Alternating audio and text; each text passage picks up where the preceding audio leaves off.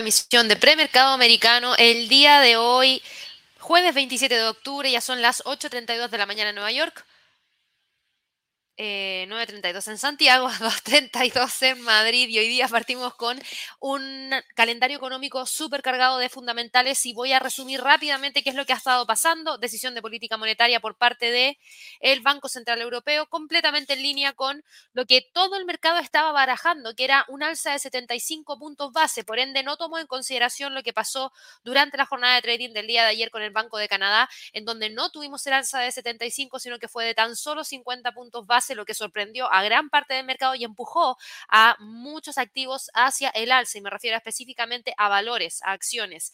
Sin embargo, hoy día a las 8 y cuarto, el tipo de facilidad de depósito del Banco Central Europeo quedó en un 1,5% en línea con lo que el mercado esperaba. El tipo de facilidad marginal de crédito quedó en 2,25% también, subiendo la cifra desde ese 1 50, lo que significa también alza de 75 puntos base. El anuncio de decisión de política monetaria, la tasa de interés terminó quedando en un 2%, nivel que no se había visto hace bastantes años, más de 12 años, y finalmente llegó hacia ese 2%. Todavía nos queda por conocer la conferencia de prensa del Banco Central Europeo que va a partir dentro de 11 minutos más, así que ojo que ahí seguro vamos a estar entregándoles información respecto a lo que ha estado pasando dentro del mercado. Y por otro lado, también tuvimos órdenes de bienes durables para Estados Unidos a las 8.30 hora de Nueva York con una cifra en territorio negativo para el dato subyacente quedando en menos 0,5%. Las órdenes de bienes durables en términos generales y correspondientes al mes de septiembre terminó quedando en 0,4% y el Producto Interno Bruto, que era lo que a todos nos llamaba muchísimo la atención, hoy día terminó publicándose en en 2,6%, incluso mejor de lo que el mercado estaba esperando. Ahora, ojo, este es un dato preliminar, no es el dato definitivo, es un dato preliminar.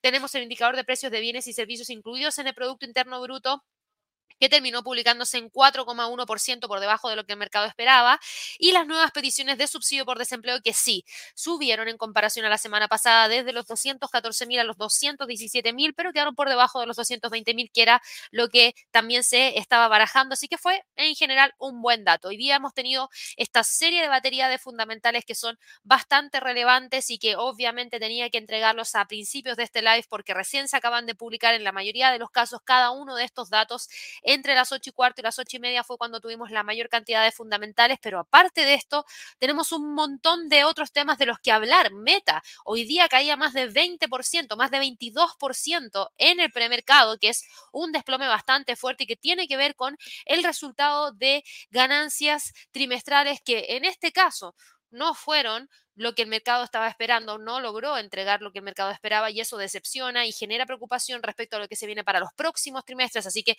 vamos a estar entregándoles más detalles respecto a lo que pasa con Meta. De hecho, quiero ir a revisar rapidito qué es lo que ocurre con los índices y veamos el Dow Jones, uno de los destacados de en lluvia de trades para esta semana, donde esperaba que el precio fuera a buscar como escenario principal los 32 mil. Bueno, lo alcanzó el día de ayer, hoy día lo rompe e incluso va en búsqueda de los 32 mil 400. Era uno de los destacados para esta semana porque un tercio de las acciones que componen al Dow Jones reportaban esta semana y gran parte de ellas entregaba un resultado que a la al análisis de primera vista se veía que podía ser positivo y efectivamente hemos tenido a gran parte de aquellos índices que, perdón, índices no, acciones que componen al índice que han tenido un movimiento bastante interesante durante la entrega de reportes trimestrales y que ha apoyado el movimiento alcista. Fíjense, hoy día el único índice que sube es el Dow Jones, cae el Standard Poor's, cae el Nasdaq, sube también levemente el Russell, no puedo decir que sube con mucha fuerza porque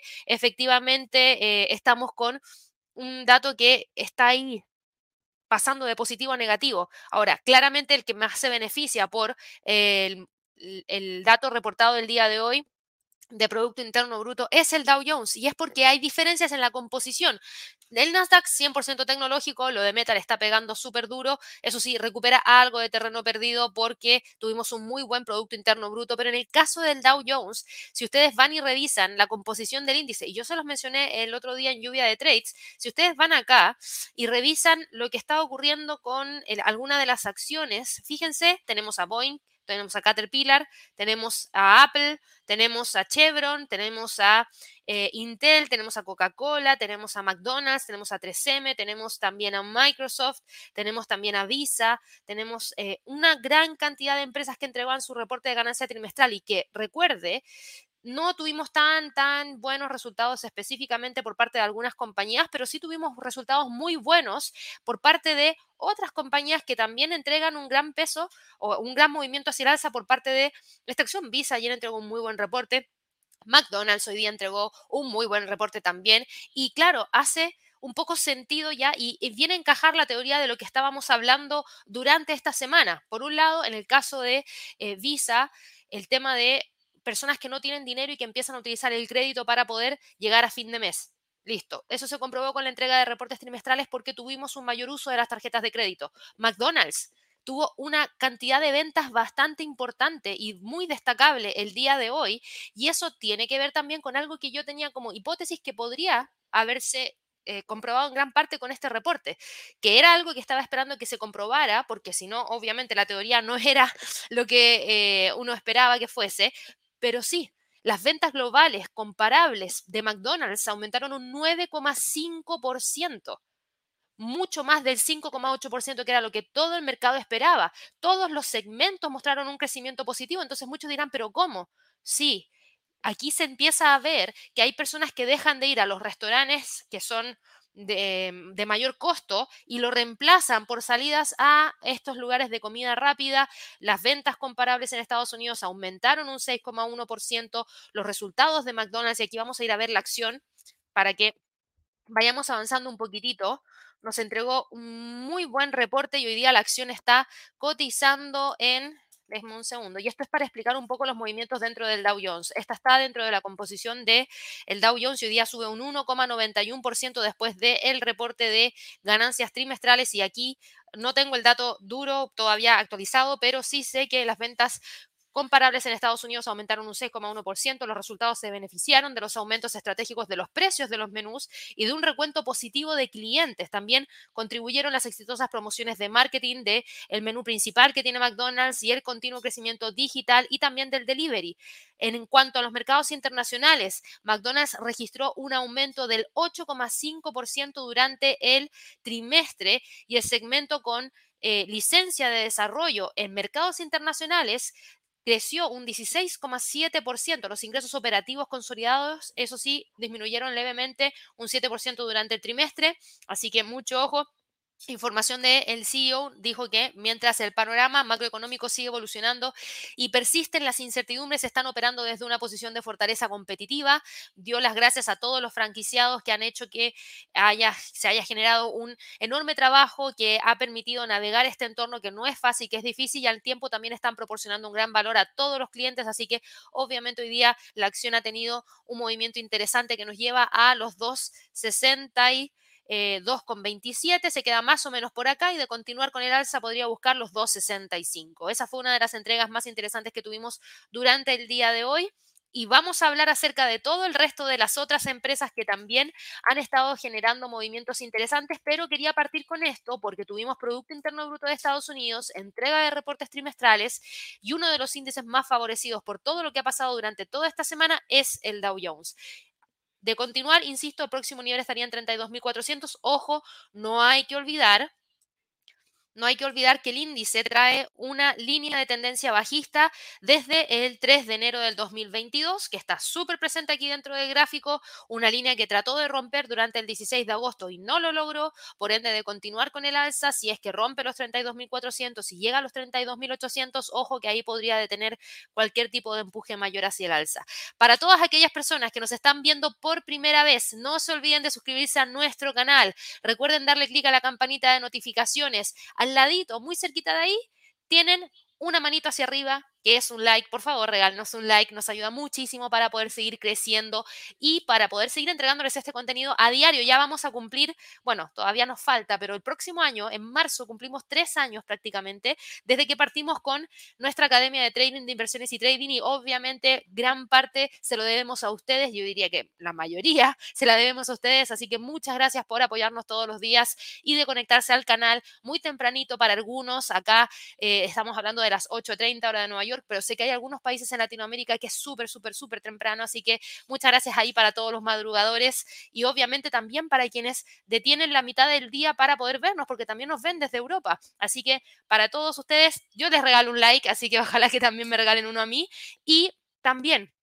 no se olviden que dentro de poco, el 16 de noviembre, nos van quedando muy poquitos días, vamos a estar en Lima haciendo el último curso intensivo que vamos a tener durante este año 2020. 22 de manera presencial. Así que para todas aquellas personas que están en Lima y que quieren participar, no se olviden que eh, ya van quedando pocos días, ojalá que puedan reservar sus puestos, pónganse en contacto con todo nuestro equipo para que de esa manera vean las formas de poder acceder. Ahí vamos a hablar acerca de análisis técnico avanzado, combinando indicadores de trading y price action. Vamos a hablar acerca de estrategias de inversión, vamos a hablar acerca de especialización de mercados enfocándonos específicamente en acciones y forex. Así que nos quedan prácticamente 19 días, porque las 7 horas yo las descuento, 19 días para poder estar allá en Lima. Esto lo vamos a estar transmitiendo a través de streaming, así que si ustedes no pueden asistir de manera presencial, no hay problema, igual van a poder, van a poder hacerlo. Y también van a poder participar de la sala de trading en vivo junto a Javier desde muy tempranito, desde las 8.30 hora local, para poder estar operando ya durante toda esa mañana antes del el bootcamp. Así que ahí les estamos compartiendo el enlace a través del chat. No se olviden de revisar toda la información y si tienen cualquier inquietud, pregúntenos. Tenemos un equipo que está completamente enfocado en poder resolver todas las preguntas que ustedes tengan, así que hablen a través del chat, hablen a través del WhatsApp, aquí en la página, en contacto encuentran todas las formas de poder ubicarnos, ya sea por teléfono, por WhatsApp, por chat, por correo electrónico o también solicitando una llamada de manera gratuita. Aquí está toda la información, esta es la información oficial, estas son nuestras redes sociales oficiales, así que por favor revísenlas para que de esa manera no se pierdan nada. Dicho eso, volvamos aquí al mercado. Hablamos ya de lo que estaba pasando un poco con los datos que se conocieron muy tempranito en la mañana. Por lo mismo, voy a ir a revisar rápidamente qué pasa con cada uno de los otros activos que también entrega información. Hoy día tuvimos a Hang Seng cerrando con un alza de 0,72%. El presidente chino Xi Jinping afirmó que su país está dispuesto a trabajar con Estados Unidos para encontrar formas de cooperación.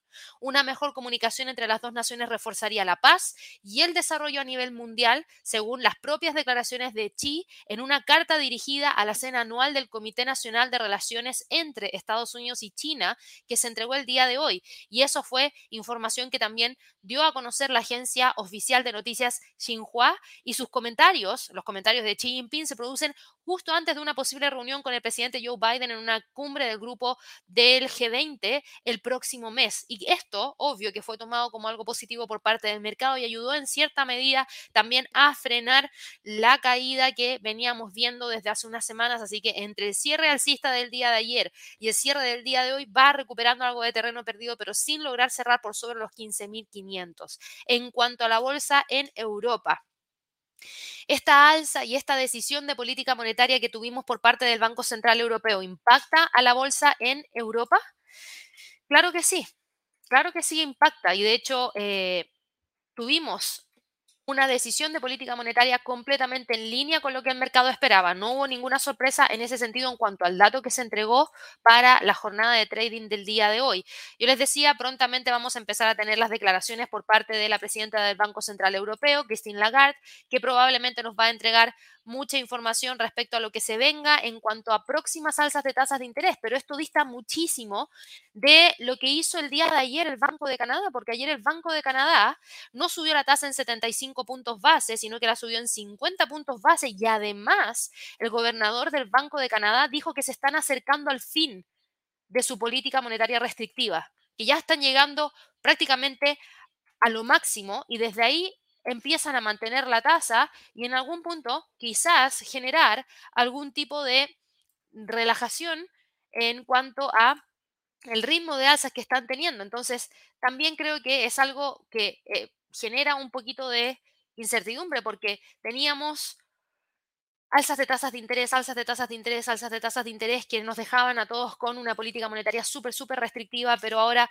no necesariamente va a ser así por parte del Banco de Canadá. Ahora, lo que conocimos por parte del Banco Central Europeo es que sí, volvió a subir las tasas de interés el día de hoy y señaló que estaba dispuesto a empezar a reducir su abultado balance, dando otro gran paso en el endurecimiento de la política monetaria para luchar contra un aumento histórico de la inflación. El Banco Central Europeo está preocupado por la consolidación del rápido crecimiento de los precios eh, obviamente, a raíz de lo mismo, está subiendo los costos de los préstamos al ritmo más rápido registrado y es casi seguro que habrán más subidas de tasas de interés porque la retirada de los estímulos de una década les va a durar probablemente hasta el próximo año, incluso quizás un poquito más allá.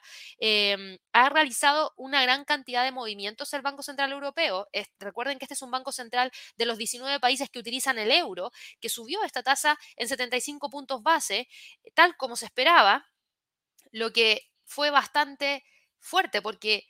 Recuerde, las tasas de interés del Banco Central Europeo habían estado en territorio negativo durante ocho años.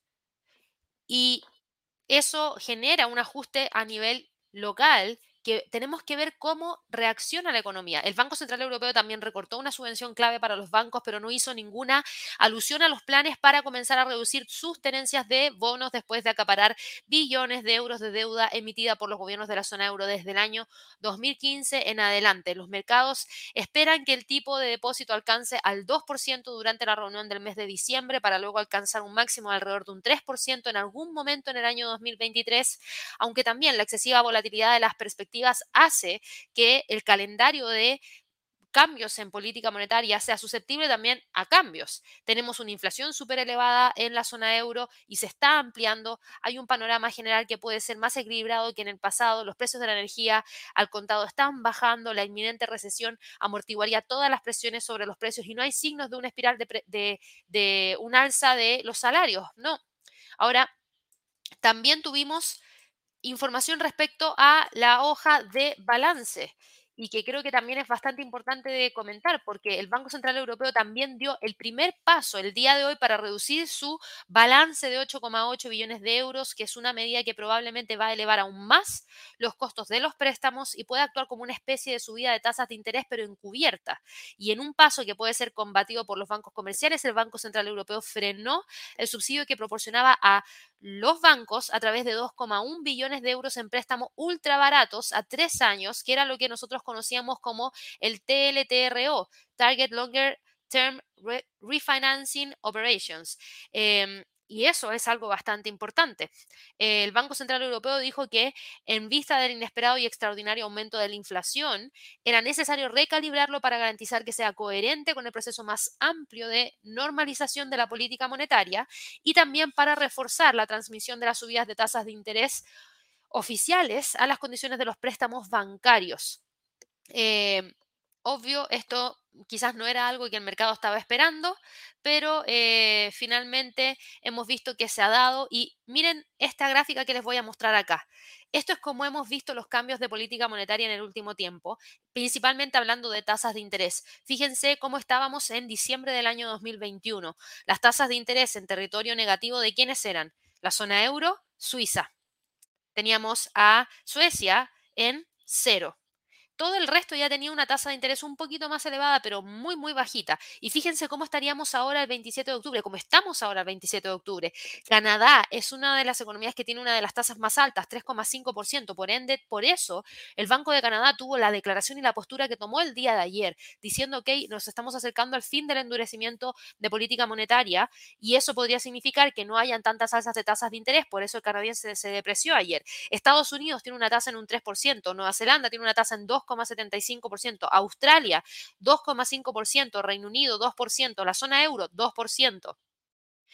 Em, Noruega 1,75% y el resto queda por debajo del 2%. Japón sigue siendo una de las tasas de interés más, más, más bajas, pero hay que ver si es que realmente están o no con algún tipo de cambio durante la decisión de política monetaria que tengan el día de hoy.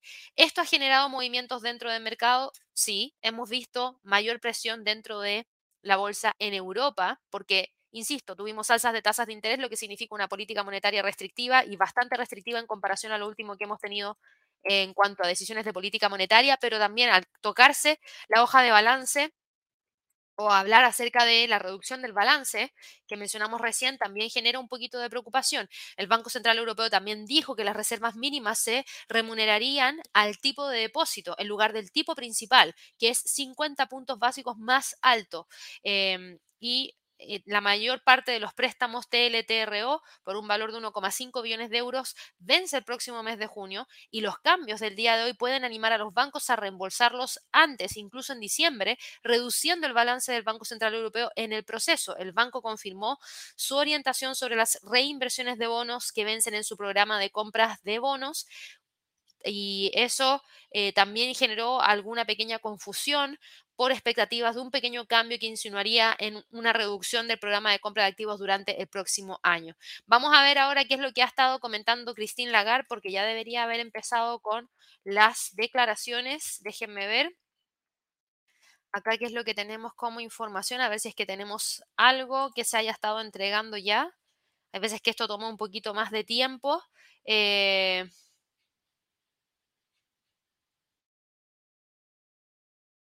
Sí, dice que el mercado laboral sigue eh, desarrollándose bien y dentro de las primeras declaraciones que ha estado entregando, dentro de las primeras declaraciones que ha estado entregando podríamos resumir lo siguiente.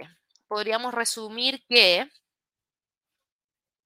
claro, el mercado laboral ha estado desempeñándose bien, que eh, hay una, un rebote repunte de la demanda de servicios que se ha estado ralentizando, que los vientos en contra se ven reforzados por todas las interrupciones del suministro de gas, algo que ya sabíamos, también que la demanda mundial es más débil, también debido a la política monetaria más restrictiva, algo que también ya sabíamos, y mencionó que el empeoramiento de relación de intercambio pesa sobre los ingresos. Nada nuevo, todo esto lo hemos venido comentando en el último tiempo y de distintas maneras con distintas declaraciones de distintos actores de eh, distintos países que son bastante relevantes. Por ende, no hay algo que esté generando mucho, mucho movimiento ahora porque está completamente en línea con todo lo que hemos venido escuchando en el último tiempo. Ahora, en términos de niveles, ¿el Eurostock 50 está expuesto a mayor volatilidad? Claro que sí, pero en este momento respeta los 3.600.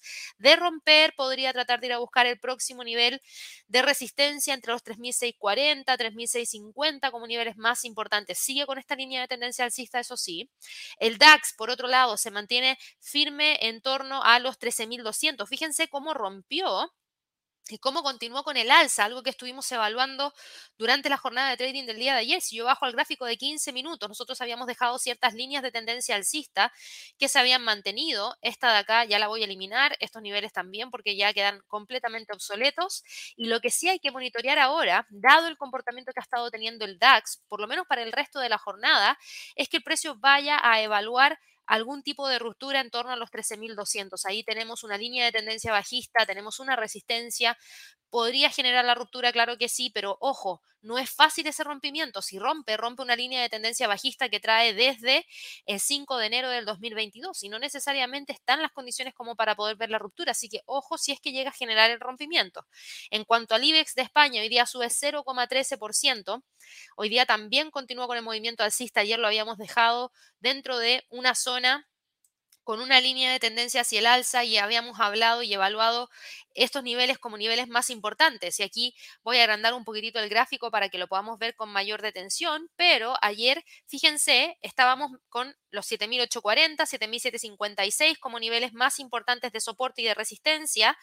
El precio se quedó metido dentro de esa zona, tomó la línea de tendencia alcista, empujó, rompió y alcanzó los 7.900. Espero que alguien haya aprovechado ese trade cortito, que era de trade intradía. Vamos a quitar esto, vamos a quitar esto porque ya está obsoleto y nos vamos a quedar con lo que está ocurriendo ahora también para el resto de la jornada, porque también tenemos una zona en la cual el precio está congestionando y que nos puede servir muchísimo para poder evaluar algún tipo de entrada, 7.900, 7.800 como niveles más relevantes el día de hoy. El CAC 40, por otro lado, que también veníamos monitoreándolo muy de cerca, fíjense que aquí sí rompió la línea de tendencia hacia el alza que traía el día de ayer. Si nos vamos a revisar el gráfico diario, en el gráfico diario tenemos al precio manteniéndose firme entre los 6.300 y los 6.200. No creo que salga de ahí, yo creo que es muy probable que termine quedándose dentro de esa zona sin generar ningún tipo de ruptura mayor.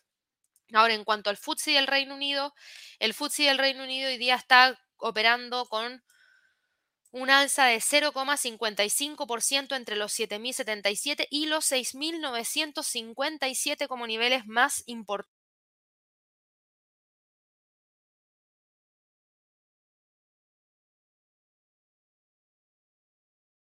Si nos vamos a revisar el gráfico de 5 minutos, miremos acá el gráfico de 5 minutos, 7050 y 7080 como niveles más relevantes también. Aquí tengo una línea de tendencia bajista, que es esta de acá. Ojo con el FTSE del Reino Unido, porque si bien logró alcanzar los 7077, que si yo me voy al gráfico diario lo vamos a ver aquí a simple vista, era uno de los niveles que teníamos marcado, no ha logrado generar la continuidad del alza y se encuentra detenido en torno a esa zona. Por ende, tenemos que estar muy, muy atentos a ver si es que logra continuar con el empuje. Tenemos esa pequeña línea de tendencia bajista de corto plazo, pero al mismo tiempo, fíjense lo que está manteniendo. Una línea de tendencia bajista que trae desde las 8 de la mañana del día de ayer y las 3 de la mañana del día de hoy. Eso es lo que ha estado pasando dentro de la bolsa en Europa. Y en cuanto a la bolsa de Estados Unidos, Obvio, miren acá lo que ocurre, lo que sigue ocurriendo con el Dow Jones, porque el Dow Jones continúa con el movimiento alcista. Si nos vamos al gráfico de 15 minutos, para determinar si es que tenemos algún tipo de freno, fíjense que está rompiendo incluso los máximos que tuvimos a las 10.45. Por ende, existe la posibilidad de que el precio pueda continuar con el alza. Vamos a tomar acá los 32.200 como próximo nivel de resistencia. Vamos a tomar acá también la línea de tendencia alcista que sería hasta de acá, de continuar con el alza, buscar la ruptura de los 32.200 podría darse para el resto de la jornada. Hay que esperar y ver qué es lo que ocurre en torno a esa zona. Y si es así, claro que puede ir a buscar los 32.400 como próximo nivel más importante. Así que para que también ahí lo tengan súper, súper, súper presente en términos de los próximos movimientos que podría tratar de generar. Hablamos hace un par de minutitos atrás respecto a lo que estaba ocurriendo con la publicación de los reportes trimestrales de quién? De McDonald's, ¿cierto? Ya.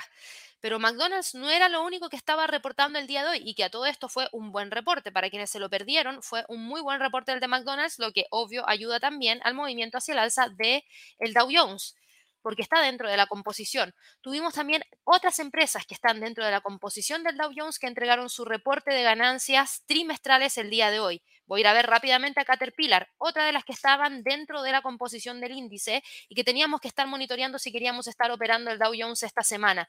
Hoy día Caterpillar entregó un muy buen reporte de ganancia trimestral, superó el beneficio por acción en un 24,83% y los ingresos en un 4,38%. Por ende, hoy día Caterpillar sube 4,9%.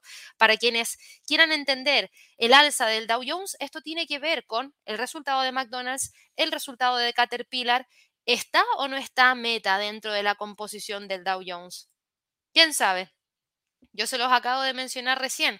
No se olviden que ustedes pueden ir a esa página que yo les he estado mostrando, que es la página de CNBC, luego van a Markets, luego van a la parte donde dice US Markets, ¿ya? y luego pinchan ahí donde dice Dow Jones y les sale la lista de la composición del Dow Jones. Es una de las formas más simples de poder verlo.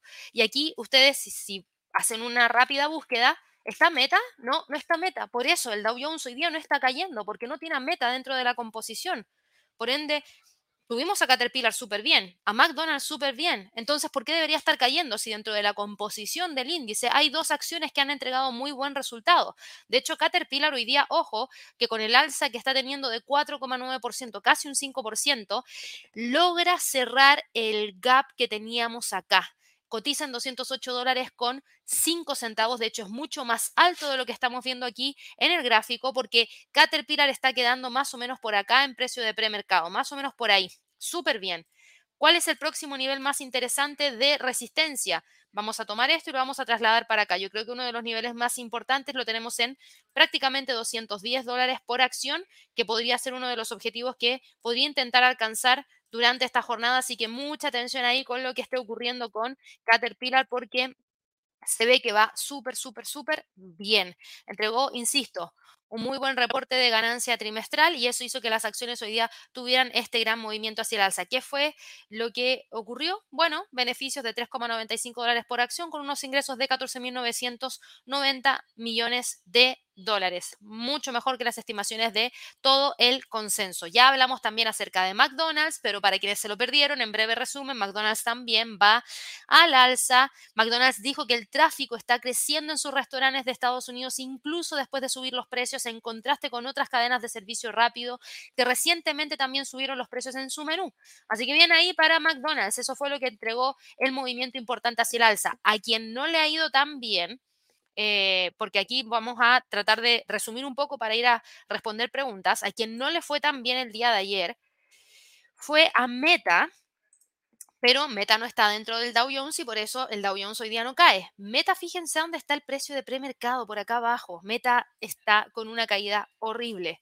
Meta lamentablemente decepcionó y muchísimo. Si bien ustedes se fijan acá, los datos están mixtos porque tuvimos una ganancia por acción menor de lo que el mercado esperaba, quedando por debajo de la estimación de mercado en un 13,52%, unos ingresos que fueron mejores de lo que el mercado esperaba, quedando por sobre la estimación de mercado en un 1%, pero terminamos teniendo a Meta Platforms cotizando en 100.25, es una caída de un 22.82%. Eso es una caída bastante interesante porque estamos con eh, el precio muy, muy abajo. Yo achico esto y nos vamos a ir a niveles que no se alcanzaban por parte de Meta desde febrero del año 2016. Por ende, ¿qué es lo que tenemos que usar ahora? Wow, ahora vamos a tener que usar un Fibonacci de muy largo plazo. No nos queda otra.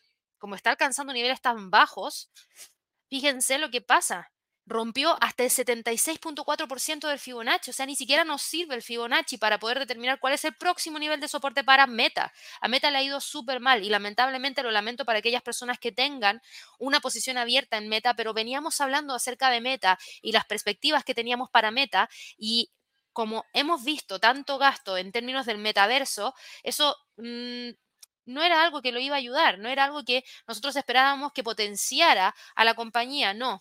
De hecho, la empresa sí superó las expectativas de ingreso, pero no obtuvo beneficios y advirtió todos los retos de ventas a corto plazo.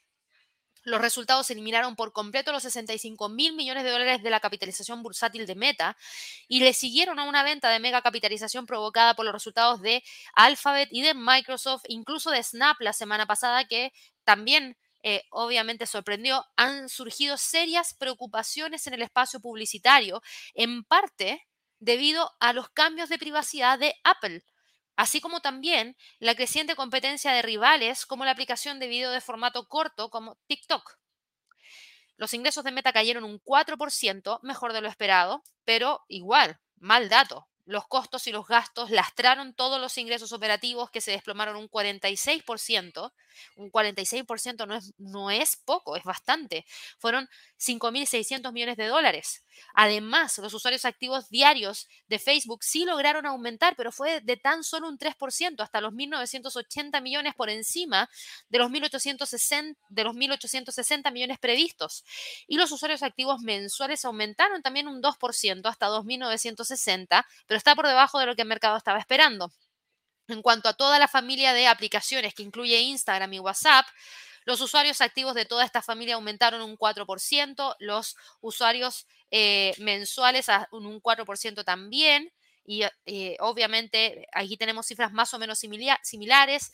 Las impresiones publicitarias en toda la familia aumentaron incluso un 17%, pero el precio medio por anuncio fue lo que cayó cayó un 18%. Y aquí Mark Zuckerberg dijo que se enfrentan a retos a corto plazo en cuanto a los ingresos y los fundamentos están ahí para volver a ver un mayor crecimiento de los ingresos más adelante. Él dijo, agradezco la paciencia y creo que aquellos que sean pacientes e inviertan con nosotros acabarán siendo recompensados. ¿Qué pasa con el tema de la publicidad?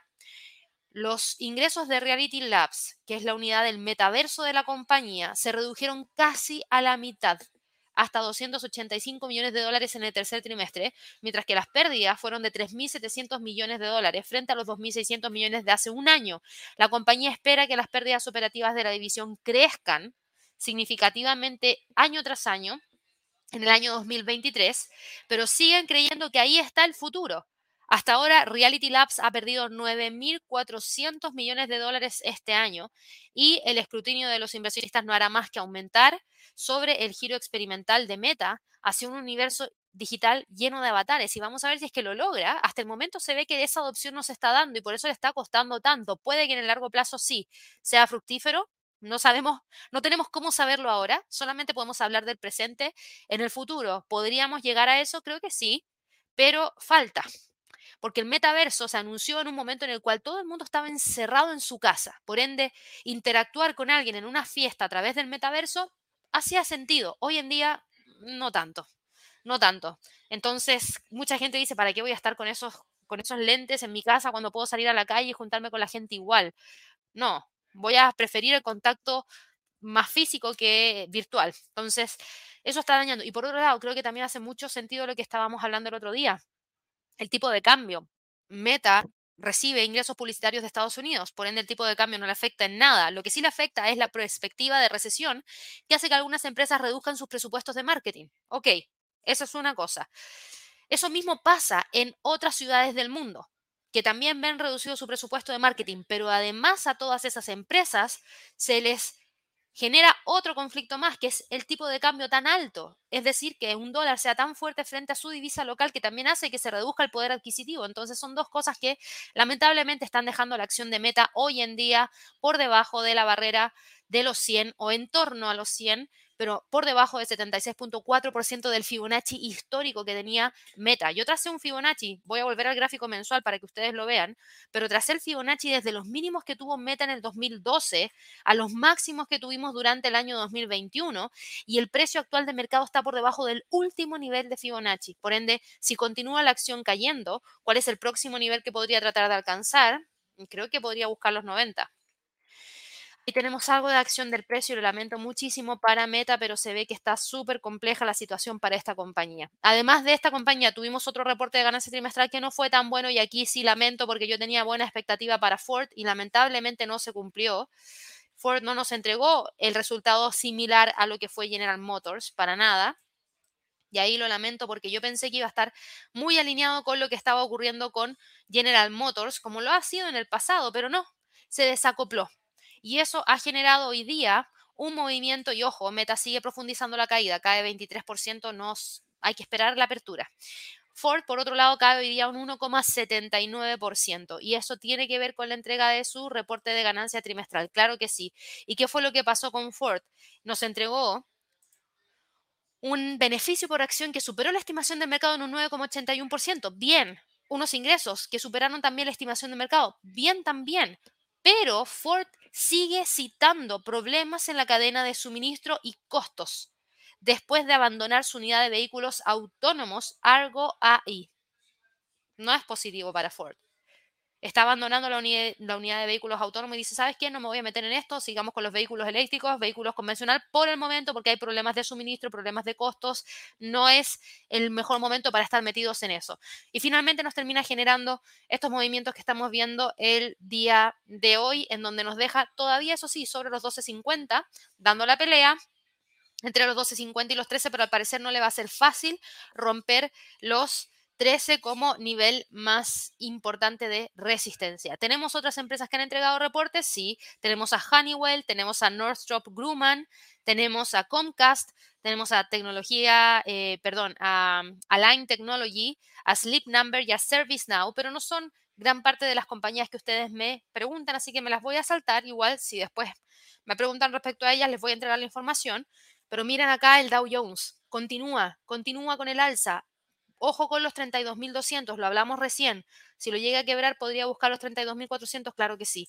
El Standard Poor's está subiendo hoy día, también sube, pero fíjense lo que dejamos puesto para el Standard Poor's, una zona de congestión que rompió levemente el día de ayer a las 11.30, pero luego rápidamente volvió a quedar dentro de ella y ahora sigue estando ahí. De hecho, yo voy a ajustar esto porque para trading intradía creo que nos va a funcionar súper bien esto, esto, esa zona de congestión. 3.860, 3.826 como niveles más importantes de soporte y de resistencia.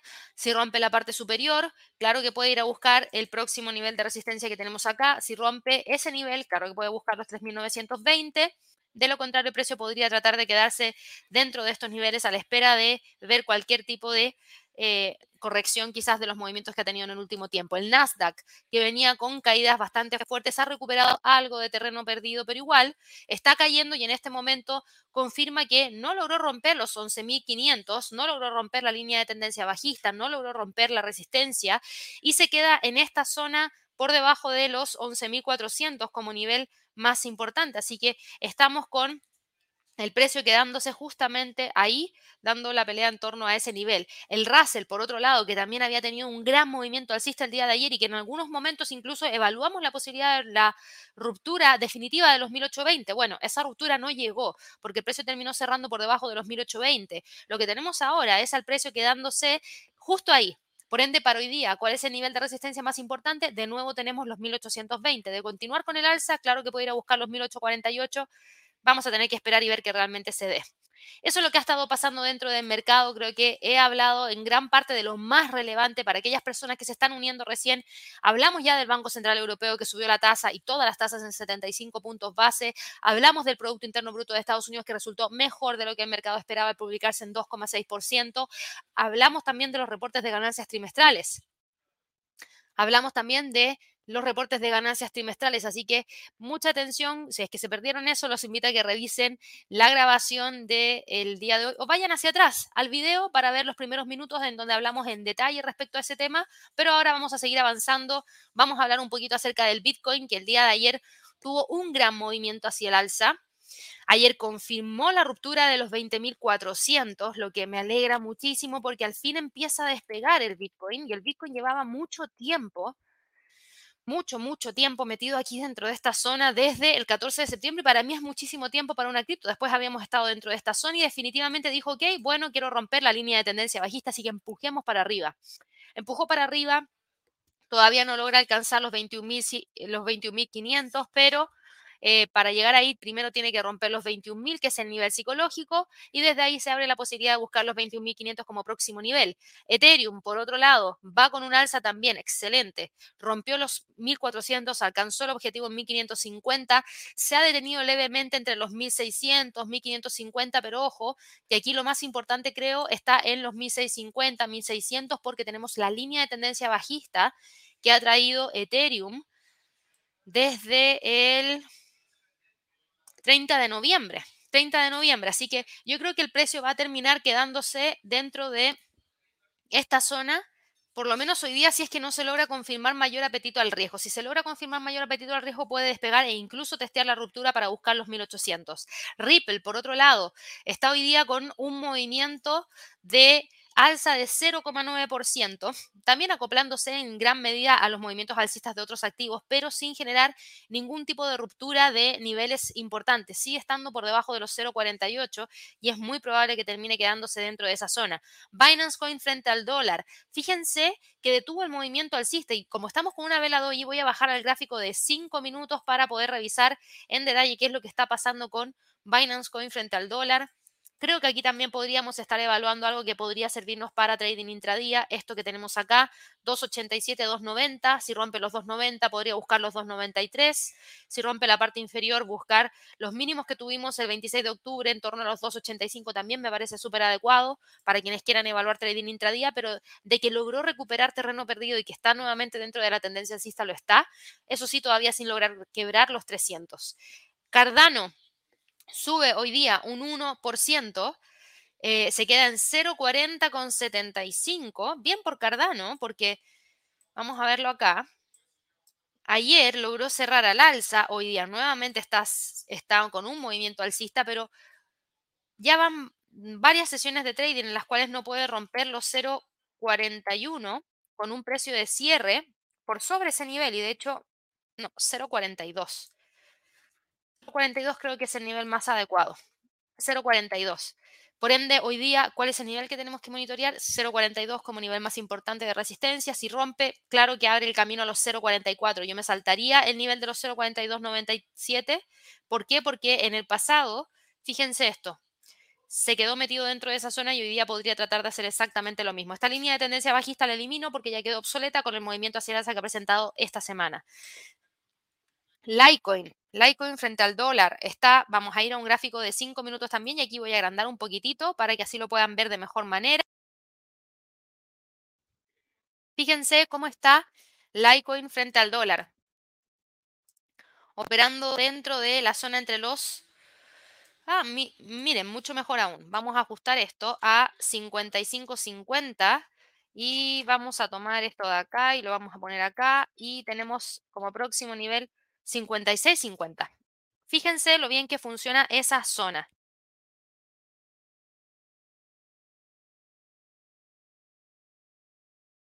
Fíjense que está ahí muy, muy bien. Yo creo que si es que logra confirmar la ruptura, ahí recién podría tratar de ir a buscar los 57.50. Podría hacerlo. Necesitamos mayor apetito al riesgo, como lo hemos visto para el resto del mercado. Pero esto de acá creo que va a ser súper interesante poder monitorearlo para el resto de la jornada de trading del día de hoy, de todas maneras, porque es un nivel que viene, son niveles que vienen manteniendo desde el día de ayer, prácticamente a las 8.45 de la tarde, hora de Nueva York. Vamos ahora a revisar lo que ha estado ocurriendo con el mercado de divisas. Miren lo que pasa con el dólar index. El dólar index frena la caída en los 109,50. Ahí está en la caída en los 109,50. Respetó muy bien este piso. Esto yo lo voy a quitar, no sirvió de nada. Pero los 109,50 claro que sirve. Respeta la línea de tendencia alcista. Y ahora la pregunta es, ok, ¿se va a quedar dentro de esta zona o no? No tengo cómo saberlo todavía. Lo que sí sé es que en este momento está frenando la caída y que podría quedarse entre los 109.50 y los 110.50 como precio de cierre. Tiene un movimiento alcista importante porque hay en gran parte caídas también dentro de la bolsa en Estados Unidos y eso obviamente también genera demanda por parte del dólar. El euro dólar hoy día está con una caída de 0,85% después del alza de las tasas de interés. Ustedes me podrán preguntar, Gabriela, pero ¿cómo? Subieron la tasa, en 75 puntos base, no que el euro debería estar subiendo, y esa es una muy buena pregunta, pero aquí lo estamos comparando con el dólar. Y como tuvimos una alza de 75 puntos base por parte del Banco Central Europeo, también existe una posibilidad de que tengamos una alza de 75 puntos base en la reunión de política monetaria del el FOMC. A diferencia de lo que pasó el día de ayer, tuvimos a un dólar hoy día apreciado por nuevamente especulación de mayores alzas de tasas de interés. Déjenme ver acá qué pasa con el euro canadiense. El euro canadiense el día de hoy, fíjense, vamos a ir al gráfico de 15 minutos. Ayer lo dejamos ahí. Ojalá que alguien haya aprovechado esto, porque fíjense que mantuvo la zona que habíamos determinado el día de ayer hasta justamente la decisión de política monetaria del Banco Central Europeo. Y aquí también tuvimos una caída del euro frente al canadiense y fue a buscar los niveles inferiores. O sea, eh, fue un trade súper limpio para el euro frente al canadiense. Un trade súper, súper limpio frente al euro canadiense.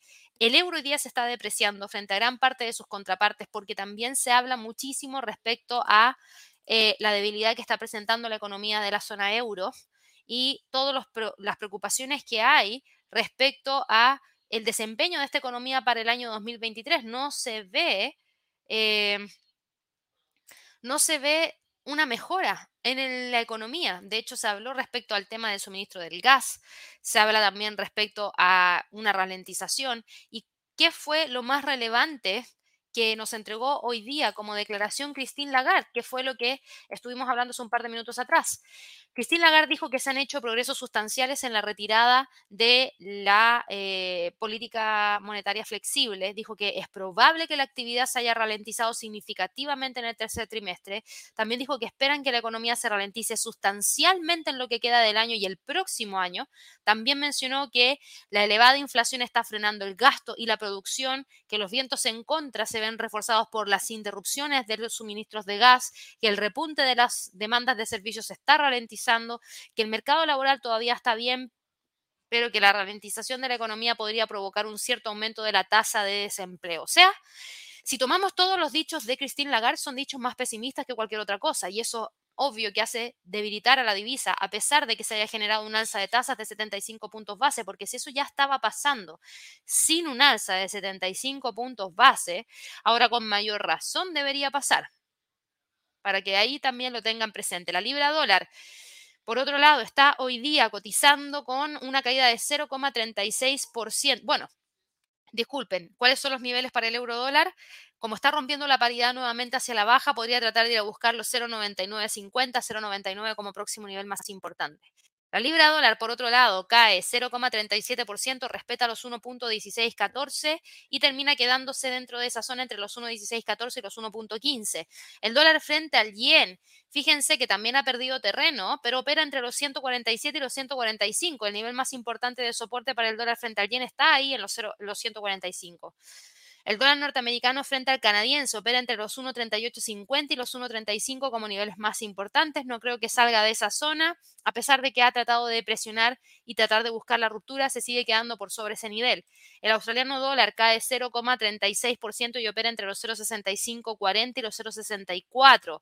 El dólar neozelandés frente al dólar. Aquí sí que me detengo un ratito porque así se rompió un nivel de resistencia importante por ende, yo voy a tener que mover esto hasta acá. Y ese es el nivel más relevante a mirar hoy día, 0.5850. Si logra generar la ruptura, puede buscar los 0.59, 0.5950 o desde este punto podría volver a testear la línea de tendencia alcista. El dólar frente al franco suizo, después de haber roto los 0.99, alcanzó un mínimo en 0.9850, ahí se detuvo, por ende hoy día opera entre los 0.9950, no, 0.99 Dejémoslo en 0,9950. Yo creo que los niveles más importantes son 0,9850, 0,9950. ¿Y por qué le doy ese espacio? Porque dado que ya ha roto hoy día los 0,99 y está en los 0,99, podría tratar de cerrar incluso por sobre ese nivel. Entonces me gustaría mejor evaluar cualquier tipo de ruptura de niveles que están no siendo alcanzados en este momento, como los 0,9950. El dólar frente al peso mexicano Fíjense, ¿eh? ayer rebotó desde los 19.80, todavía no rompe los 19.95 y creo que solamente si rompe los 19.95 con un precio de cierre de vela diaria podría tratar de buscar los 20.15. Al parecer va a tratar de quedarse aquí, entre los 19.95 y 19.80. El dólar frente al peso chileno cae 0,10% el día de hoy y después de la apertura bajista que tuvo el día de ayer, hoy día se mantiene testeando la línea de tendencia alcista que trae desde el 5 de septiembre. Si rompe la línea de tendencia alcista, rompe los 9,50 y eso potencialmente podría llevarnos a evaluar nuevamente los niveles entre los 9.30 y 9.50. Vamos a ver si lo hace el día de hoy, está con leve caída. El dólar frente al peso colombiano cae 0,84% y va en búsqueda de los 4.800 como próximo nivel más relevante, que lo tenemos acá. Yo voy a ir eliminando ciertas cosas y al parecer va buscando esos 4.800 como próximo nivel. El dólar frente al sol peruano cae 0,07% y se mantiene operando entre los 3.96 4.00 como niveles más importantes, yo creo que va a terminar quedándose dentro de esa zona. Y ayer logró respetar muy bien esa zona y creo que hoy día también podría ser algo muy, muy similar. El petróleo, que hoy día sube un 1.10%, ojo, logró salir ayer de la zona de los 87.50, despegó y hoy día está buscando los 90. Por ende, ¿cuáles son los niveles más importantes? 90 y 82.50 como niveles más importantes de soporte y de resistencia. El oro hoy día cae 0.23% y está operando entre los 1680 1640. Mm, el oro está detenido porque, claro, ayer tuvo un gran movimiento alcista por la debilidad por parte del eh, dólar, pero hoy día no. Hoy día, como tenemos un dólar mucho más fuerte, también está generando esa detención de las alzas y termina quedándose entre los 1660, 1680 como niveles más importantes. La plata cae 0,16% y ojo que opera, y aquí voy a ajustar los niveles, entre los 19,85 y los 19,20 como niveles más importantes. Esos son los dos niveles que yo creo estaría monitoreando para el resto de la jornada. El cobre no logró continuar con el movimiento hacia el alza y detuvo el alza en los 3,55. Fíjense, el cobre ha estado súper, este también era uno de los tres destacados de esta semana, pero ha estado súper poco eh, definido el movimiento que ha estado presentando. Fíjense que en un inicio cayó, no logró alcanzar los 3.30, después se dio la vuelta con todo, rompió los 3.50, no rompió los 3.55 y ahora vuelve a retroceder. Entonces no ha logrado definir cuál es el nivel más importante o, cuál, es la, cuál es el impulso que va a terminar tomando. Yo creo que este ha sido uno de los trades más difíciles de la semana. Gas natural cae 3.04% y termina operando entre los 6.25 con 33. El trigo sube un 1,4% y está operando entre los 8.72 y los 8.40 como niveles más relevantes. El maíz sube 0,25% y se mantiene operando entre los 6,95 y los 6,82. La soya sube 0,44%, pero se sigue quedando entre los 1.440 y 1.412. Y el paladio cae un 1,10%, pero se mantiene firme entre los 1.960 y los 1.900 como niveles más relevantes. Eso es lo que ha estado pasando el día de hoy dentro del premercado.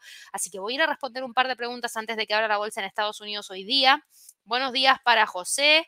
Hablamos ya acerca de em, el euro dólar. Vamos aquí con Sonia que me preguntaba por Apple y por Amazon. Lo vemos de inmediato. A ver en qué está. Bueno, Amazon, vamos a verlo de inmediato. Dame un segundo. Vamos a ver de inmediato Amazon. Amazon hoy día está con una caída de alrededor de un 1,3%, obvio. Amazon Marketing Services podría tener un resultado menor a lo esperado. Amazon Web Services también, después de los resultados de Microsoft. Por ende, hace mucho sentido, Sonia, que hoy día esté con un movimiento bajista, tratando de ir a buscar ese próximo nivel en torno a los 112. Así que mucha atención. Hoy día cae un 1,35% y cotiza en los 113 dólares con 95 centavos. Apple, por otro lado, también podría tener un resultado no tan positivo. Y sí, a principios de la semana estábamos viendo mayor esperanza para Apple, pero ojo, porque hemos tenido reportes de algunas empresas que ya demuestran una ralentización en la venta de los productos que tienen que ver con ordenadores personales, eh, tanto compra y venta de computadores como también accesorios y Apple vende exactamente las dos cosas junto con también los iPhones. Entonces, ojo que creo que ahí podría haber algo que quizás no resulte del todo bien. Prestaría muchísima atención a la entrega de Apple. Hoy día cotiza en 148 dólares con 3 centavos, que es una caída de 0,88%. Y eso nos deja también en búsqueda de posible ruptura de la línea de tendencia alcista que trae desde el 13 de octubre. Vamos ahora con otra pregunta aquí a través del chat. Diego, luego de las subidas de tasas de interés del Banco Central Europeo, ¿qué viene después para los bancos centrales de las mayores economías del mundo? La próxima semana, FOMC, para el Banco de Japón. Hoy día eh, hay que estar muy atentos porque creo que podría sorprender. No es sostenible que generen eh, intervenciones al yen y que sea sostenible la depreciación de el dólar frente al yen o que el yen se aprecie, si es que no tenemos una política monetaria restrictiva y sigue siendo el único banco prácticamente del mundo, de las principales economías del mundo, que tiene una tasa en territorio negativo. Catherine me pregunta por el australiano canadiense, lo vemos de inmediato. Hoy día cotiza con una caída de 0.34% entre los 0.88 y los 0.8750. Yo creo que va a terminar quedándose ahí dentro de esa zona. Acaba de abrir la bolsa en Estados Unidos, así que ahí vamos a ir a revisar qué es lo que pasa dentro de un par de minutitos más. Eh, acá me preguntaba Fernando por el dólar CAD que ya revisamos. Chris, Chris Ryan me dice si podíamos ver a Meta. Ya lo vimos, podría llevar el mercado a la baja. Así lo está haciendo, por lo menos para el Nasdaq y también para eh, el Standard Poor's. Mulato ya respondimos los movimientos de Apple y Amazon. Jorge me preguntaba por Nubank, lo vemos de inmediato, esos Nu Holdings. Un segundito. Nu Holdings tuvo una apertura el día de hoy alcista de un 1,37% y creo que para Nu Holdings lo más relevante ahora de corto plazo es esto, una línea de tendencia hacia el alza que trae acá, que ha venido respetando súper bien, por ende la vamos a dejar marcada ahí dentro del gráfico y la resistencia sigue estando en 4,72. Por ende, hoy día hablar de los 4,30, 4,70 me parece bastante adecuado. Eh, aquí me preguntaba Marinet, buenos días, ¿los datos de los bancos hoy afectan al petróleo? Eh, no necesariamente, al WTI sí, porque se transa en dólares y obviamente si hay mucho movimiento dentro del mercado accionario y se mueve el dólar, también se mueve el petróleo, pero ya revisamos lo que eh, es el movimiento del petróleo Marinet. César me pregunta por el dólar frente al peso chileno que ya vimos y me pregunta por BLK. BLK es BlackRock. BlackRock está hoy día con un precio de apertura súper bien, hacia el alza un gap de, y cotiza con un alza de 0,99%. Está buscando alcanzar la línea de tendencia bajista. Y eso es, dame un segundo que voy a actualizar el Fibonacci. Vamos a eliminar esto de acá es una línea de tendencia bajista que trae desde noviembre del 2021 que se aproxima a quebrar. Ya rompió el 23.6% del Fibonacci. Los 660, eso sí, para BlackRock, que es uno de los niveles más importantes porque ahí confirma la ruptura de la línea de tendencia bajista más ese nivel de resistencia, así que lo estaría siguiendo muy, muy de cerca también. Lourdes me preguntaba, ¿qué opinión tienes del australiano dólar? Empezó su recuperación alcista. Ya lo revisamos, Lourdes, y sí, viene con un movimiento importante hacia el alza, pero no como el dólar neozelandés que ya confirmó la continuidad del movimiento. Aquí el australiano dólar todavía sigue presionado por la resistencia. Buenos días para Verónica, buenos días para Alfonso, buenos días para Marta. Eh, ¿Crees que siga bajando meta la apertura? Meta sigue bajando tras la apertura Marta, ya es una afirmación. Venía cayendo un 22% en el premercado y ahora acumula una caída de 24,87%. Por ende, eso significa que puede buscar esos 90 dólares por acción que tenemos marcado acá, porque ya está quedando por debajo de los 100. Ojo con meta. Creo que hablar de los 90 no es tan descabellado si es que la presión continúa siendo bajista para esta acción. Buenos días para Antonio, buenos días para Lucy, para Víctor, para Jomar.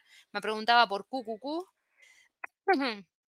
Lo vemos de inmediato y QQQ está hoy día cotizando en 277,84 entonces, ¿qué significa esto? Se termina quedando entre los 284,67 y los 260,20 como niveles más importantes. No creo que salga de ahí, yo creo que va a terminar quedándose dentro de esa zona el QQQ y ojo que yo estaría revisando también muy de cerca esta línea de tendencia alcista que está testeando. Buenos días para Juan Carlos, un poquito mejor de la garganta, gracias ahí por la preocupación. Buenos días para Ludi, para Jesús, para César, para Rosemary. Buenos días también para Héctor, que me preguntaba cómo vemos a Mastercard. Reportó buenos resultados. Bueno, era un poquito esperable lo de Mastercard por lo que hizo Visa. Vamos a verlo acá de inmediato.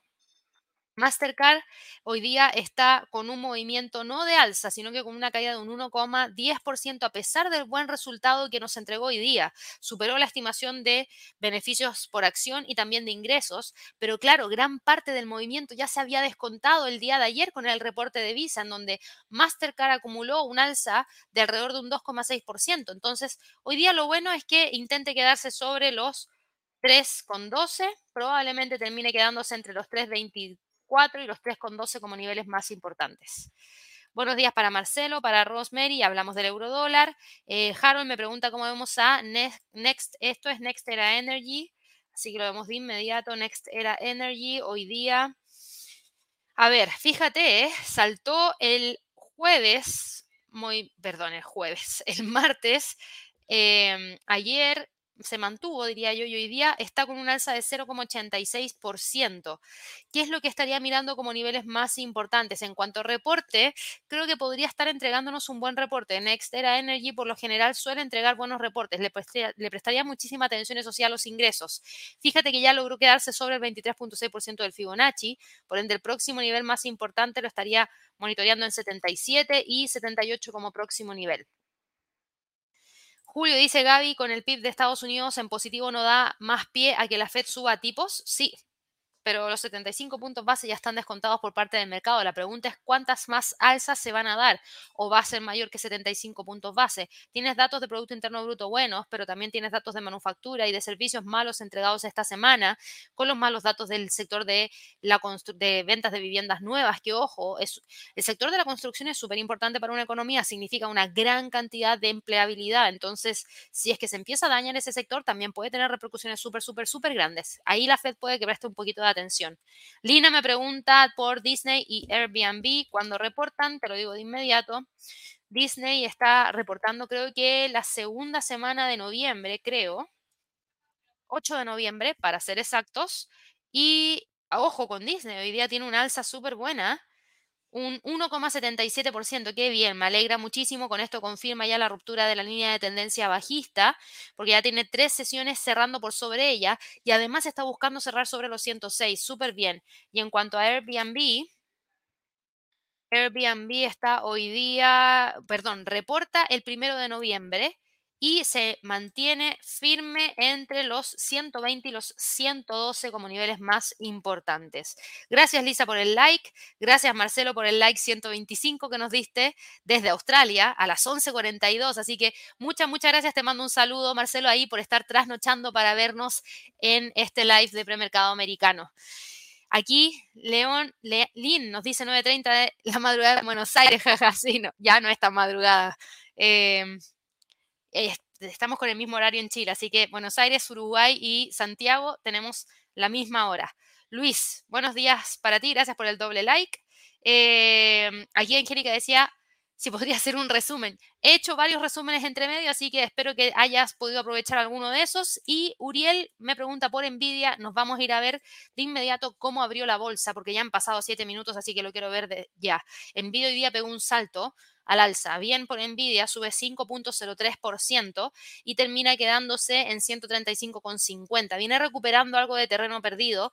Fíjate que todavía no podemos hablar de cambio de tendencia para Nvidia porque tiene una tendencia bajista súper, súper marcada de largo plazo que es la que trae desde los máximos de noviembre del 2021, pero sí podemos hablar de una ruptura de esta línea de tendencia bajista que traía desde el 25 de octubre, que me parece súper bien, y voy a sacarla. Lo que voy a añadir es un Fibonacci desde el máximo al mínimo, que yo creo que nos va a servir bastante bien, que es este de acá.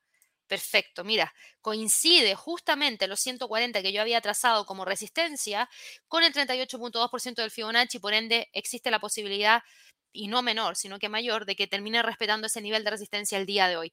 Vamos a ver ahora de inmediato cómo abrió la bolsa en Estados Unidos. En resumen, uff, uff, con el Dow Jones. Ojo, porque nosotros hablamos del Dow Jones al principio de este live y hablamos de posible ruptura de los 32.200, lo que abre el camino hacia los 32.400. Se ve que está tratando de ir a buscar ese nivel en gráficos de 5 minutos porque tras la apertura el mercado se ha puesto para el Dow Jones más alcista aún ya acumula un alza de un 1% y al principio de este live les expliqué por qué el Dow Jones va con tanta alza hoy día. Buenos datos de Producto Interno Bruto, buen reporte de Caterpillar, buen reporte de McDonald's. En general, del tercio de empresas que reportaba esta semana, prácticamente la mayoría ha entregado buenos resultados para eh, el tercer trimestre y buenas perspectivas para lo que se viene para el resto del año, lo que ayuda a que el Dow Jones se mueva hacia el alza. Por eso era uno de los destacados. Ojo con los 32.400. El Nasdaq, que venía cayendo, ha equilibrado un poco la caída. Fíjense, porque venía cayendo 0,6% y está prácticamente igual. Yo diría que no está tan bajista el mercado. Eh, obviamente el sector tecnológico está bajista y eso también daña un poco el movimiento del Standard Poor's, que sigue quedándose dentro de esa zona que vimos a principios de este live. El Russell, por otro lado, también se acopla a las alzas del Dow Jones y estaría buscando cerrar por sobre los 1820. Es súper importante que hoy día cierre por sobre ese nivel para evaluar la posibilidad de que pueda buscar los 1848. En cuanto a los precios de las acciones individuales, Apple hoy día cae un 1.14% y se queda por debajo de los 100 148.20. Ojo con el piso en 147. Si lo rompe, rompe la línea de tendencia alcista. Meta cae 23,30%, quedándose por debajo de los 100, pero ojo, Ojo que está dando la pelea para tratar de quedar en los 100, al parecer. Alphabet cae un 1,38%. Obviamente los datos de Meta el día de hoy no le ayudan en nada porque también entregan una perspectiva más bajista a los ingresos por publicidad que también afecta a Alphabet y eso hace que hoy día rompa los 94. Como próximo nivel tenemos los 92. Amazon cae 2,55% y Ojo con el nivel de los 112, 111 dólares por acción. Tesla sube un 1,18% y después de haber pasado susto con el precio quedando en 200 dólares por acción, hoy día pega un salto y se me había olvidado comentarles esto, pero ¿saben por qué está pegando el salto? Porque ya el tema de Twitter está prácticamente llegando a su fin tenemos eh, muchos avances con esas conversaciones respecto a lo que va a terminar ocurriendo con Twitter. ¿Y por qué lo menciono? Porque Twitter va a dejar de cotizar en la bolsa el día viernes por todos los movimientos que, y aquí hablo de la bolsa de Nueva York, por todos los movimientos que significan estos ingresos de capital por la compra de Twitter de parte de Elon Musk. Específicamente está ya eh, programado que Twitter va a dejar de cotizar en la Bolsa de Nueva York a partir del día viernes de esta semana, según un aviso de exclusión de la propia bolsa, del NICE. El aviso de exclusión se produjo en medio de un informe del Wall Street Journal de que los bancos han comenzado a financiar su parte de 13 mil millones de dólares del acuerdo de Elon Musk para, hacerse para comprar Twitter, a medida que se acerca la fecha límite del día viernes de esta semana para completar la transacción. Por lo mismo, habíamos estado teniendo estos movimientos tan importantes por parte de Twitter durante toda esta semana. Tuvimos a Elon Musk que estuvo tuiteando en la sede de Twitter el día de ayer y cambió su biografía en Twitter para decir Chief Tweet y su ubicación como Twitter Headquarters. Así que ya es más que obvio, entregó muchísima señal de que el acuerdo estaba listo para llegar a buen término después de una saga de varios meses y como eso sale ya no le genera ruido a Tesla. Hoy día Tesla toma ventaja y salta a raíz de esta información, choca con los 230 y ahí se detiene. Así que se ve que hoy día no logra, eh, por lo menos no ahora, no sé para el resto de la jornada. Recién llevamos casi ni siquiera 15 minutos tras la apertura, queda mucha sesión de trading, pero por lo menos en este momento no está rompiendo los 230. Moderna cae 0,16%. Después de haber alcanzado los 144, se ve que quiere mantener esa resistencia. Chevron sube 2.03%, bien, alcanzó los 180, que era el objetivo que teníamos marcado acá. El próximo nivel está en 182,45. ExxonMobil, máximo histórico. El gap hoy día de más, eh, de, hecho, el gap con el que abrió y la acumulación del alza de un 1,76% llevan a Exxon a alcanzar un nuevo máximo histórico. Netflix sube tan solo 0,09% y se mantiene entre la zona de los 200, no, los 300 dólares por acción y los 290 va encaminado a los 330, pero le está costando la ruptura de los 300. American Airlines sube 2,14% y ojo con los 14.50, si lo llega a quebrar, creo que tiene un muy buen camino para buscar los 15.50. Norwegian Hoy día tuvo un gap en la apertura, sube 2.08%, alcanzó el otro objetivo que teníamos marcado aquí en 16,20. El próximo nivel lo tenemos en 17. Súper bien ahí por Norwegian, me alegra muchísimo. Disney, ya lo veíamos, sube un 1,57%. Bank of America sube un 1,32% y el próximo nivel lo tenemos acá en torno a los 37. Tenemos a Albemarle, que hoy día está con una caída de un 1,13% y se mantiene cercana a los 2,80. Y también habíamos visto Nvidia que sube un 4,14%, pero al parecer trata de quedarse por debajo de los 140. Eso es lo que ha estado ocurriendo el día de hoy en el premercado y obviamente los primeros minutos tras la apertura. Espero que les haya servido la información que les hemos compartido hoy día. Ojalá que recomienden nuestro canal para todas aquellas personas que les interesa invertir en línea o que están interesados en aprender acerca de inversiones, de trading, porque aquí en nuestro canal tenemos muchísima información no se olviden unirse a Javier a las 3 y cuarto hora de Nueva York en el cierre, en el live del cierre del mercado americano, para que ahí vean obviamente todas las entregas que se vienen para la tarde. Espero que tengan una excelente jornada de trading. No se olviden de darle clic al botón de suscripción, a la campanita de notificaciones y un like que no cuesta nada, es literalmente un clic. Espero que tengan una excelente jornada de trading y nos vemos mañana a las 9, a las 8.30 hora de Nueva York. Que estén muy bien. Hasta luego.